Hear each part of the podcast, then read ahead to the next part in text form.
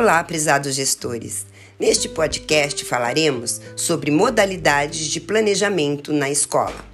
A princípio, temos três modalidades de planos que envolvem o planejamento escolar e que são o plano escolar, o plano de ensino e o plano de aula.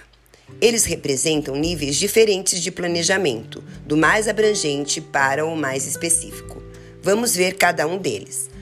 O plano escolar norteia as ações da escola, é o plano geral da escola.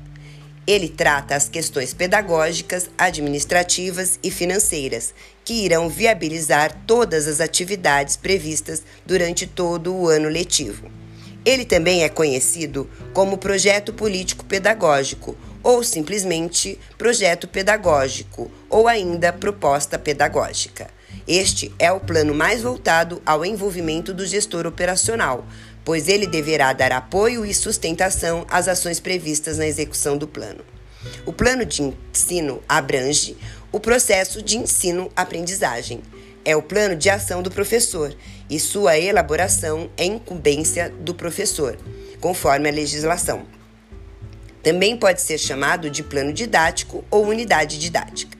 Já o plano de aula é uma sequência detalhada do plano de ensino é o plano detalhado e específico de cada dia letivo do ano.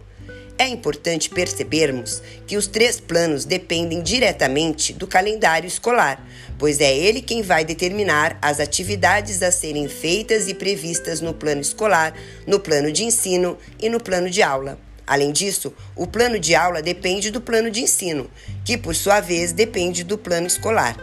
Portanto, os três documentos apresentam uma sequência de planejamentos da escola interdependentes e por isso precisam ser de fácil acesso e consulta.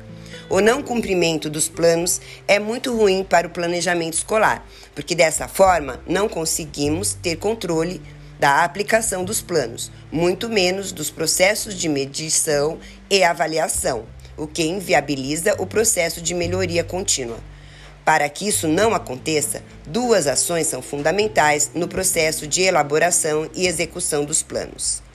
Primeiro, durante a elaboração dos planos, é fundamental a aplicação de ferramentas como a Smart, SWAT, 5W2H e Planner, entre outras, pois elas deixarão os planos mais aplicáveis.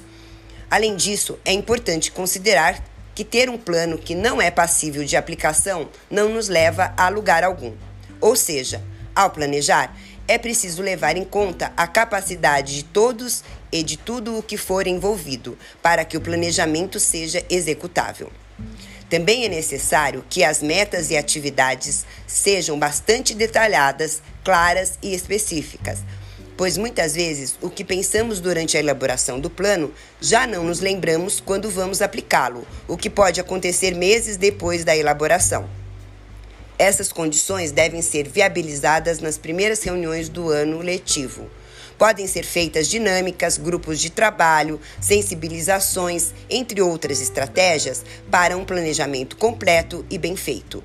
O ideal é que os planos sejam elaborados naquele momento em que todos estão pensando suas atividades anuais em conjunto, dividindo estratégias e experiências. Durante a execução dos planos, é importante ter uma cópia sempre à mão para consulta frequente dos planos. Mesmo que os planos tenham a melhor e mais detalhada elaboração, se não nos lembrarmos mais do que foi planejado, dificilmente conseguiremos aplicar. O gestor operacional deve acompanhar a execução dos planejamentos existentes para a escola, auxiliando a direção especialmente nas atividades que requerem providências primeiras para o melhor monitoramento da execução ou acompanhamento dos indicadores.